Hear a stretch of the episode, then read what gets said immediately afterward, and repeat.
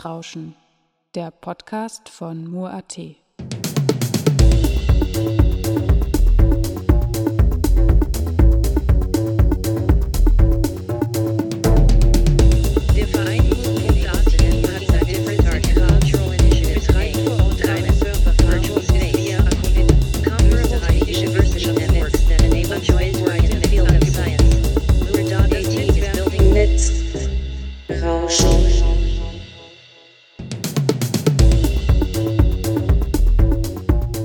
welcome to Netzrauschen, the broadcast from Mur.at where we cover topics related to digital society, media art and net politics.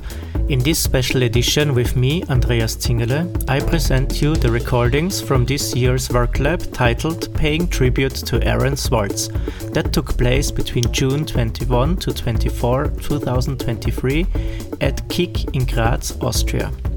This program is part of the project series Aaron's Law that includes various artistic technical projects dedicated to Aaron Swartz and developed in close cooperation with ACOnet Net Art Coordination Center. Along with Edward Snowden and Julian Assange, Aaron Swartz is considered one of the most important internet activists to date, who strongly shaped and influenced the development of the internet in his short lifetime.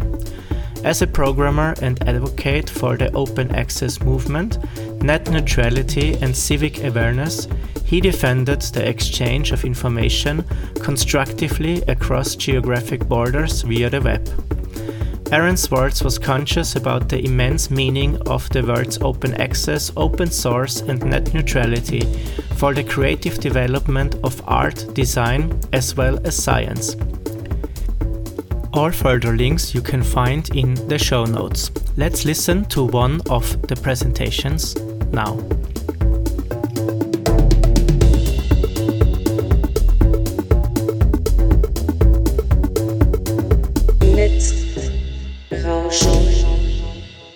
I like to divide it into into like um, let's say three sections. One is um, one is basically what I call know your project. Um, the other one is be prepared, and then the third part is is writing the application. And I separate um, know your project specifically from writing the application because I feel that when you write a proposal for an application, um, you stand less chance of winning than when you write it for yourself. So I believe that when you want to do something, you know already what you want to do.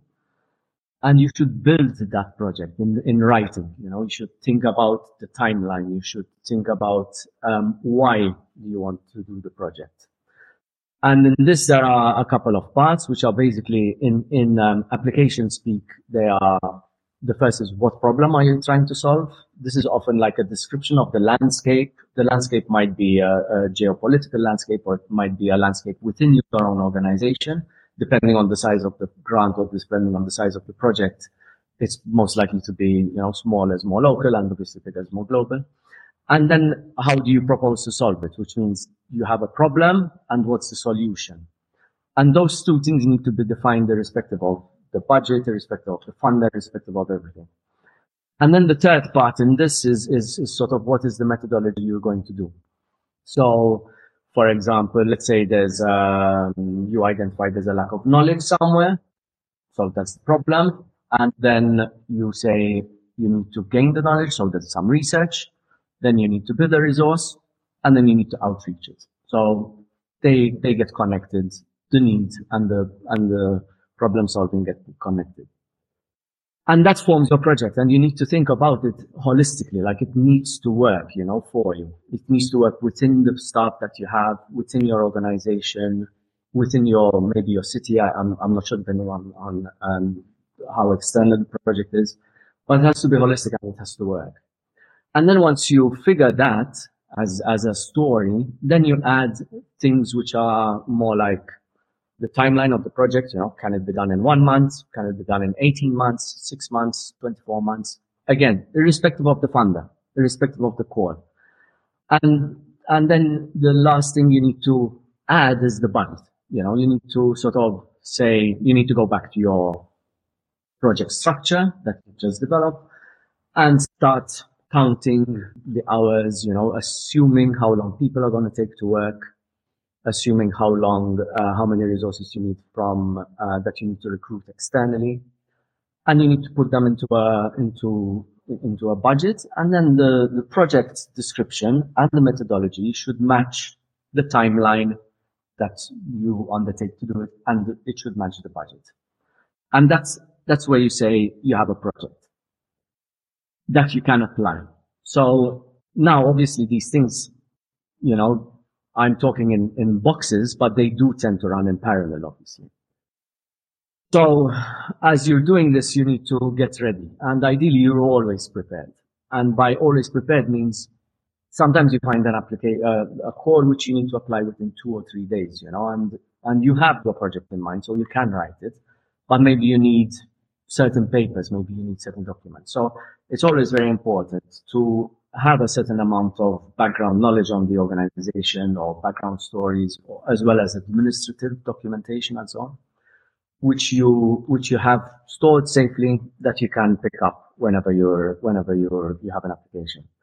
And in line with this, as soon as you start, you need to do another plan, which is writing the plan for the application. Now, obviously, this depends.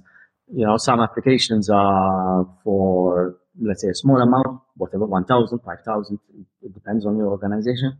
And some are massive. And so the larger the amount, the larger the application form as well. The larger the organization funding, for example, if it's a more structured organization like a government, the application form tends to be also more cumbersome. So you need to plan accordingly. And you do this by following the guidelines, like you need to read them thoroughly, following the application form, even when it's still empty, to go through to see what steps are needed. And you need to align the people who are going to work with you on the application form. It's never, it's hardly ever the case where you do an application alone. Sometimes you need a signature from a person who might be abroad. Sometimes you need, you need knowledge from a person who might not be available. So you need to plan this in, in that person's timeline. And then the last part, if I can go into this also now, is um, is is about writing the application. So you've developed your project, so you've already have it, um, have something written as a concept. And you need to fit it into the structure of the application form. In general, most application forms also apply this, this, you know, concept of have to have a budget, have to have a timeline, there has to be a needs, there has to be a methodology, and there has to be an objectives. They might call the objective goals, they might call them aims, they might call needs analysis, landscape description, but essentially um, they have the same content. And I think one key fact, feature that should um, be in your proposal is that you should write to a non-specialized audience. You need to assume the person reading the application form does not know you, does not know your subject, does not know your landscape.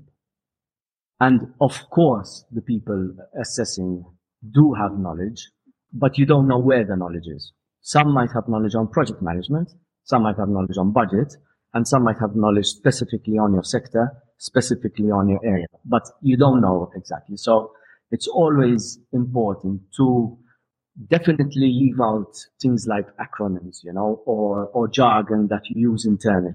This is, this is a common failure that many people, um, that you find in many applications. Um, leave out any assumptions. Leave out, like, you might be the most famous workshop space in your city, but the assessor maybe has no idea where your city is, let alone who you are. So you need to introduce yourself.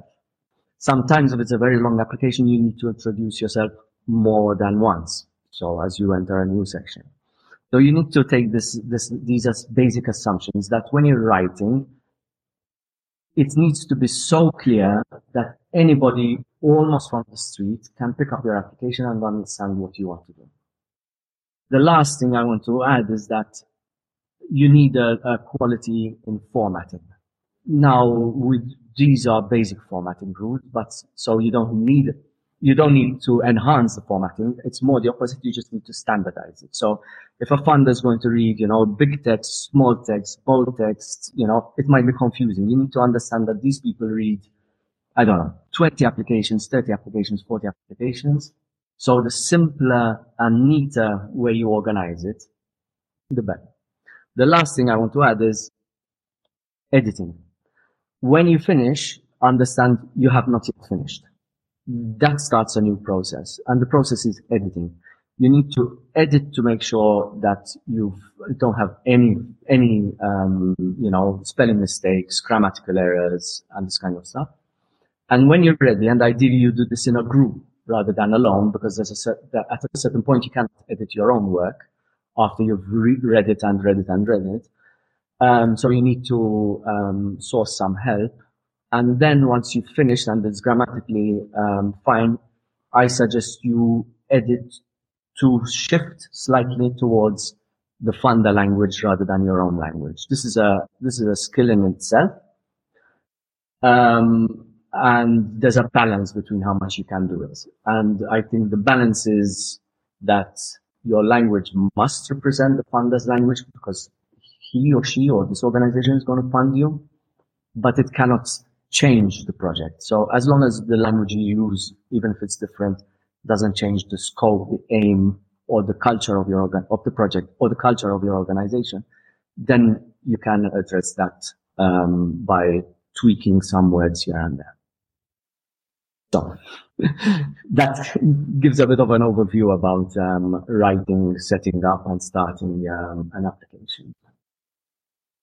That's really great, Nick, because we were looking actually uh, for a roadmap, and you actually detailed uh, in a very nice and clear language um, how a roadmap should look, uh, especially for, for the funding, but I, I think also beyond um, mentioning this holistic approach. Um, what I wanted to ask you, I mean, um, you mentioned this uh, clear language. It must be a clear language that should be understood by everyone. Besides that, what, what are the common mistakes, the most common mistakes or the common mistakes in a, uh, in a proposal that maybe it's uh, good, but maybe it's, uh, it's not going to be successful because it contains some mistakes? Unfortunately, there are many. um, you can imagine, uh, I think uh, some applications, you know, some calls have, have very, very low success rates. So there can be many uh, mistakes. Um, I find that, um, that one common mistake is, for example, in, well, I mentioned before that it's, it's, hol- the project needs to be holistic. This, this means very often people see funding as an opportunity to add tasks in to the project because there's money. I think that dilutes the strength or weakens the strength of the project. So if you're, as I described before, you, you do research, you do a resource, and then, and then you do an outreach workshop, and that's your project. But in the back of your mind, you know that last year you created a database that isn't really working well, and all of a sudden you throw an unrelated action to promote this database. It, it's going to weaken it. So I think um, it's not necessarily about greed, but I think you just need to stick to the tasks that are really what you want to do in, in this linear method of, of needs analysis, aim, and then the, the methodology in between. Um, another very common mistake is, is under budgeting or budgeting again, like I mentioned in project description um, just now, or throwing in an item of in the budget that cannot be pinpointed to anyone. So for example, let's say you organize, again, I'll take the example of this research, uh, resource and workshop. Let's say all of a sudden, and it's all in, in Austria, for example. Let's say all of a sudden you throw in a budget for translation that doesn't feature anywhere. That's going to jump out and people are going to say, DSS are going to say, why, why is this? You know, is, are they trying to, you know, did they, did they not explain the project well? And there is actually, um, resources that need to go out to different countries. Or are they just trying to, you know, rope in some money from, from everywhere? Another mistake is when you work in partnerships. Um, sometimes just because you work in a partnership or just because you have a close collaboration, with with another organization or with a researcher or with whatever, it doesn't mean that they need to join every project that you do. You need to select the partners that have an added value to that project. not your relationship with them. It has to be a clear added value. So why is that organization part of your project? Why can't you do the work? Why is it better that that organization does? So if you're a small organization, you open a big organization because you think it's going to build your, your reputation in a way, you know, or your status. Think twice about whether that organization actually adds value to the actual work of the, of the project that the funders fund. So I would say those are, are the main, you know, like in terms of, of an actual project that's sort of can jar. And then, then there are other things which are like on a smaller level, you know, these, these would be like, um, you, you start the project too late, you know, the project application too late. You know, it's there, you know, it's coming up at the end of two months time. You don't need to start one month before. You need to start two months before because that's when they issued the call and they issued the call so far in advance because they planned this already. So start it straight away because the later you start, the more you're going to get into, you know, not having enough time to edit. You might miss a signature. You might not be able to have time for a documentation, for a, a registration document and so on. Um, and the last thing is, is the criteria and the guidelines. They are there for, for a reason. You should read the um, eligibility criteria um, at, at an early stage of the of the project development, and you need to read the guidelines before you start writing. And as you write, you need to refer back to them very often to make sure you're you're aligned. Within the guiding criteria, especially if the organization is large, like a government organization, they tend, or, or that has to abide by certain transparency standards, they tend to also be uh, like a table of um, assessment how are they going to base the assessment of your application? And they would put weightings, you know, for example, formation of the consortium, 20%. The problem matches the problem also 30%. You should follow this, um, often and at the end, before submitting, have a look back at this table to say, have I focused, for example, a lot of my effort on that point that was 5% or that point that was, you know, 30 or 40%.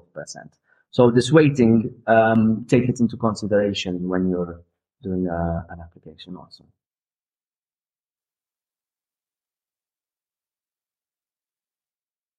Wow, it's, it's, it's great to, to speak with you because um, it's very insightful and you have very structured ideas.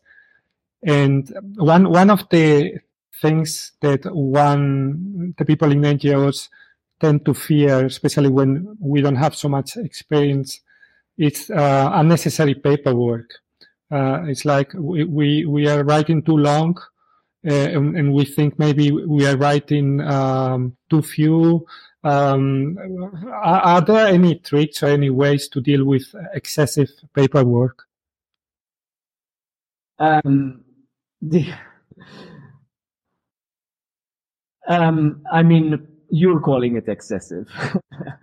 I think if like the, you know, the EU who has to dish out millions and millions, I'm not sure I would call, call it excessive, but I think I know what you mean. I think, um, there is a demand for a lot of paperwork in both in terms of submitting documents as well as, as well as in terms of how much to write. One for submitting documents and what and part of what to write um, is is the rule of being prepared. Preparation is the best defense. So create a folder. In it, there are standard documents which the which the funders like asking. Some will ask all of them. Some will ask some of them.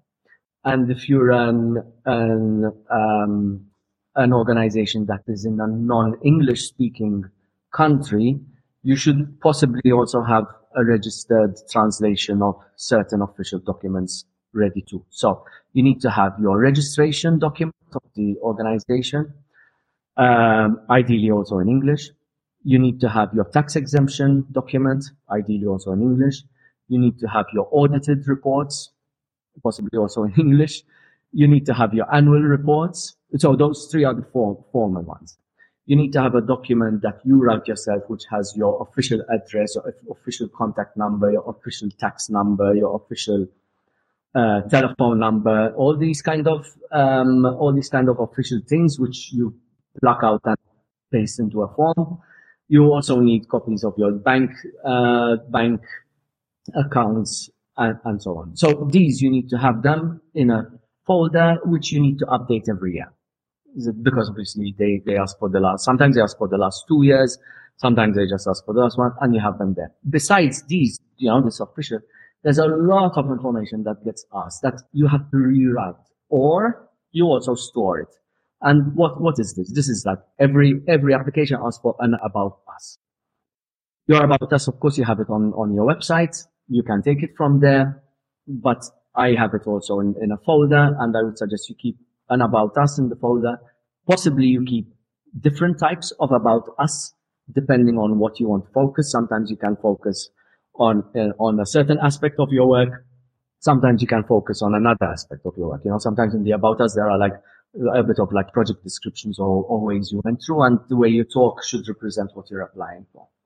Um, there should also be staff bios and staff CVs. Sometimes, uh, sometimes funders ask for staff bios. This is a short paragraph, maybe six, seven lines. And sometimes, especially in academia, they ask for full um, CVs of staff. Then you should have also landscape descriptions. I mentioned at the start of the of the our conversation that there are um, like you do a needs analysis or a problem problem statement, and you should have. I mean, you know your topic. You know, you know the topic you're working for. You know the reason why. So you should have this written. This could be from your strategy and, and it's just based there, but sometimes you also should have a couple of versions, again, like the about us that could tweak different um, scenarios. You know, sometimes you're working more on media literacy. Sometimes you're working on media literacy in terms of misinformation, you know, so these little tweaks uh, might be necessary also for, for your landscape description. Then you also need to have um, your your method your management methodology. So the bigger the project, I mean, all projects ask for monitoring and evaluation. Yeah, almost all. Let's. One part which is forgotten in one, so very often people answer by saying, "Oh, at the end of the workshop we will do a seminar." We, sorry, at the end of the seminar we will do a questionnaire to collect feedback. I find that funders are more interested in what did you do before to ensure that the quality is good rather than after. And this is basically in your own processes uh, of the way you work. They exist. Maybe they're not written. So maybe you need to write them the first. And what are these? These are your Monday morning meetings that you have. The project lead has meetings every day with the staff. The project lead has meetings with the management every month. The project lead has meetings every, I don't know, three months with suppliers, you know these kind of um, meetings and record keeping, like even timesheets, maybe you have timesheets or some other form of record keeping. Um, these should you should have them described that you can pluck out and use in, a, in an application form. Even, for example, purchasing process. Sometimes they want to ensure that the way you purchase meets the requirement. So you most likely have a I don't know three quotes procedure then write it down and just have a paragraph that describes it so that it shows your level of seriousness in in um, in in this way. So, so just to go back to your question, Ricardo.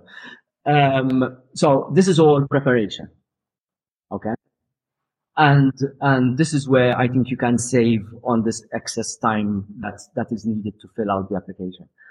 However, when writing the application, I wouldn't suggest reducing. I would, I prefer, I know some, most funders have uh, um, count number, word count limits, but not all do. Some have page limits and so on. Obviously, within this, this, um, these restrictions, I would go for the most. And the reason is that you want to describe, you know, you want to describe everything. So avoid repetition but describe everything. And this is a, this what I just mentioned, this management tool, you know, this monitoring example is a very good way of, of showing how great you are because as I said before, you can either say, oh, we're just going to do surveys and the fund is happy, but you could write a whole page about how intensely you monitor the situation on a day-to-day basis, and the funders feel, oh, this is a serious organization.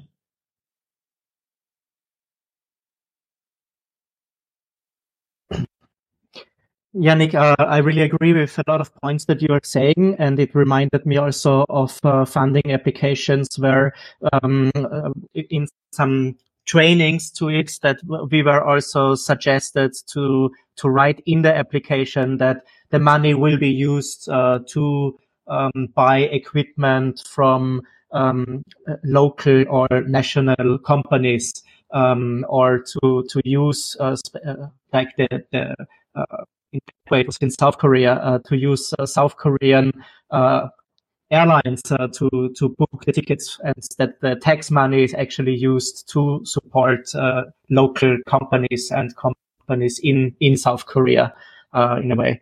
Um, and um, on the other hand, I was thinking also that, um, especially in the arts and culture field, often um, the the application that you send uh, becomes a, a, kind of an integrative part of the contract of the, the funding that you get.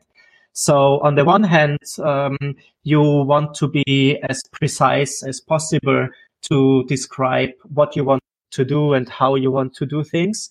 Uh, on the other hand, you also need some kind of trick to keep it open or to keep it somehow flexible so that you're still able to to um, that it, that the project in itself remains a bit malleable and, and is not so set in stone. Um, I hope you you can get uh, understand what I what I mean in a way. Do you have maybe a idea or a trick uh, how to to be precise in describing what you want to do, but still keep it open so that you can probably change something on, as you go along in the project? Yes, this is a this is a fantastic question, and and I believe it's a skill also that uh, that one one learns and one develops. So there are different levels of flexibility that are needed. Um, one is flexibility that you already know that you need. So, for example, you're going to organize a workshop and you don't know where the audience is coming from. You know what type. You know they're journalists. You don't know if they're coming from your city or from beyond. And when it's that case, in um, you should be very, very clear. You know, you should be very clear and honest and say, we will do an open call and we expect people to come from such and such a geography as well as possibly beyond.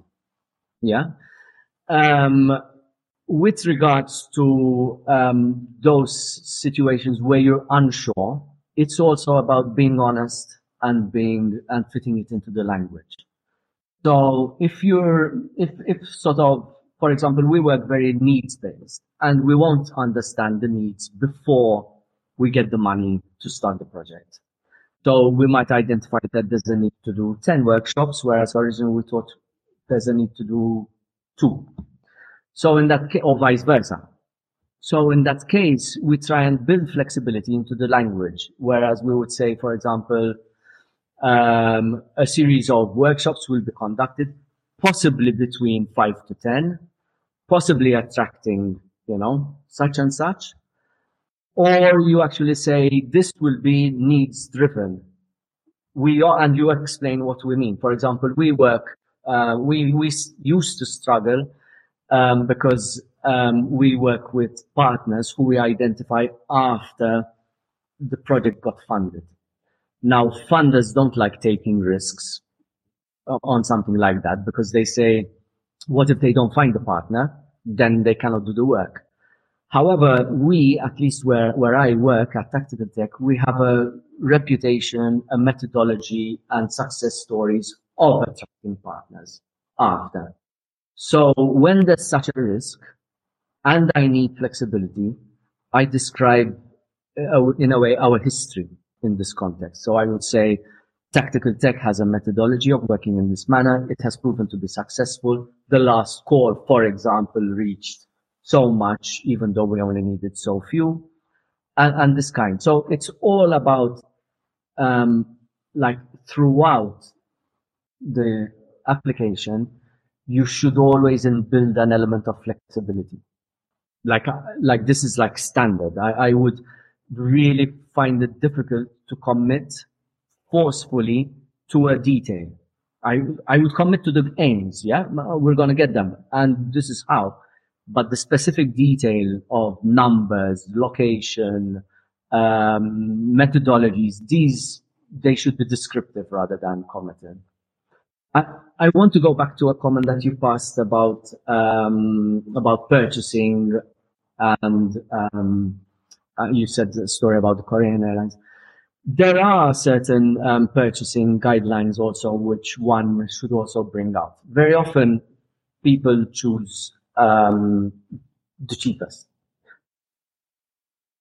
When you're when you're this or, or like people feel sorry people feel that they should choose the cheapest um, when you're describing the methodologies that uh, that you engage in monitoring, you should um, uh, you could also show that you consider your purchasing considerations and the effect of them. So, for for example, very often um, there's a section about sustainability, and sustainability can be so vast that you could say we are, we employ sustainable mechanisms because we engage local, we, we, we purchase locally and, these kinds. So you can build them in. You can build in travel. We are we are reducing travel um, for sustainability reasons, as well as we've learned to do it after COVID. You know, so don't just think um, of the specific reason that they're asking for. You can also give other reasons, other intentions, and other thought processes that you've had that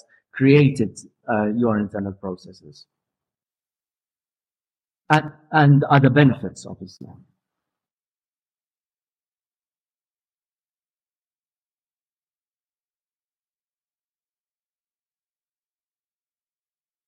Yeah, um, we have also uh, thought about uh, calling the track um, fundings uh, and other uh, deadly sins.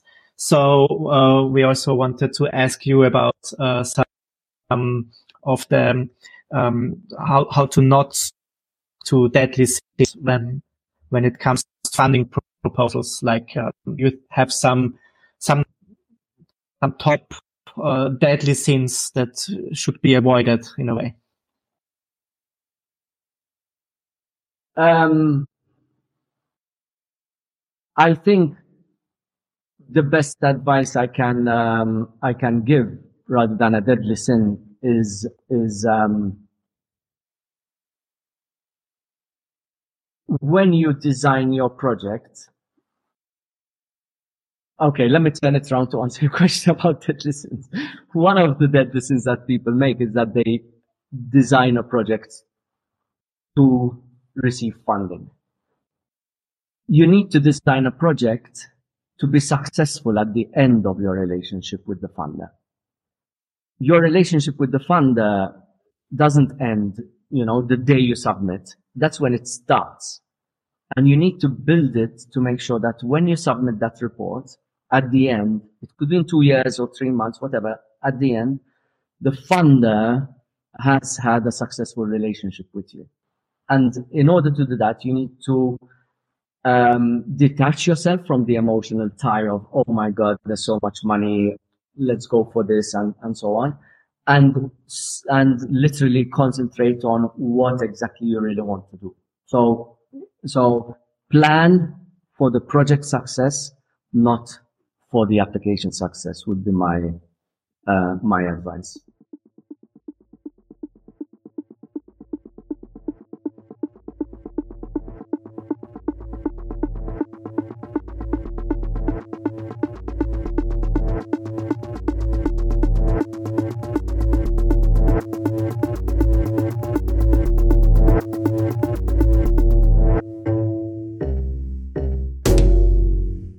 Der Podcast von. That was another episode of Netzrauschen, a broadcast by Mur.at. This time, a special edition with recordings from this year's WorkLab titled Paying Tribute to Aaron Swartz. You can listen to past episodes of our program on netzrauschen.mur.at and in the Cultural Broadcast Archive at cba.media. Andreas Zingerle says goodbye, and we'll hear each other next time.